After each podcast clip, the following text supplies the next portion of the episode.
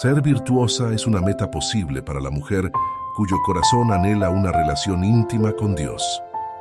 Ser virtuosa es el resultado de pasar tiempo a solas con Él. Bienvenida.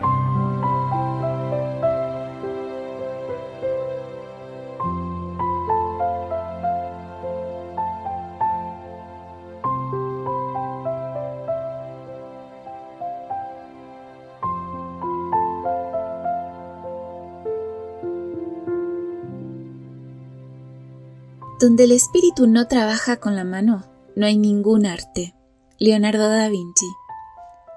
Hola, hola, ¿cómo estás? Buen día, buen día. Qué gusto poder saludarte en esta mañana de sábado 24 de febrero y reunirnos juntas, aunque a la distancia, para compartir estos momentos de meditación. Tu aportación es significativa, es el título para hoy, y nuestro texto bíblico se encuentra en Gálatas capítulo 5, versículo 6. En Cristo lo que vale es la fe que actúa mediante el amor. ¿Sabes quién es la primera persona de la que se dice en la Biblia que estaba llena del Espíritu de Dios? Si desconoces este dato, imagino que estarás pensando en Abraham, Moisés, Salomón, Daniel, María. Tal vez el mismo Jesús.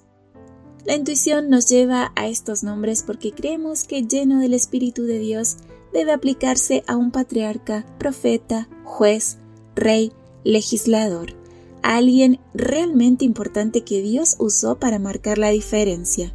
¿Quién va a pensar que el primero en recibir ese calificativo fue un tal Besaleel? ¿Cómo? ¿No sabes quién es Besaleel y te preguntas qué hizo?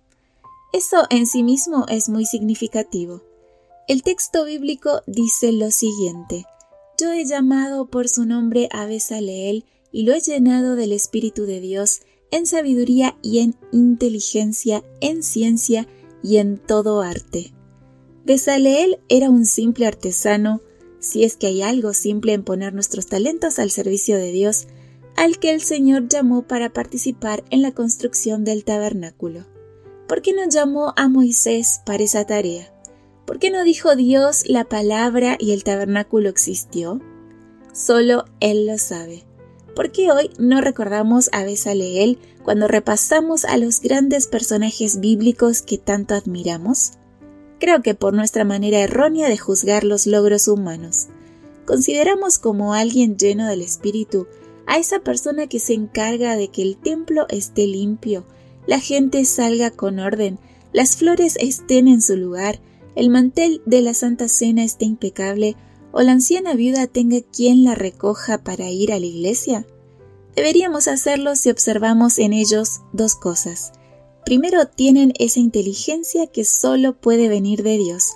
Y segundo, lo que tienen, lo ponen al servicio del Señor y de la humanidad, no para que veamos su arte, sino para que Dios los use para su propia gloria allí donde considere. Todos tenemos algo que aportar a la obra de Dios y no hay encargo pequeño.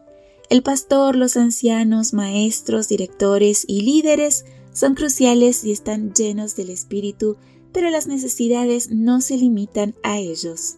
Dios te ha llamado también a ti, aunque te parezca que lo que aportas es insignificante. Puede parecerlo, pero no lo es, y Dios es quien te llena de su Espíritu. Que tengas un precioso día sábado. Gracias una vez más por tu compañía. De mi parte, un abrazo fuerte. Yo te espero mañana aquí, primero Dios, en nuestro devocional para damas. Bendiciones. Gracias por acompañarnos. Te recordamos que nos encontramos en redes sociales. Estamos en Facebook, X e Instagram como Ministerio Evangelike.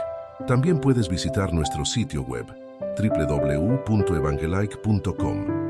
Te esperamos mañana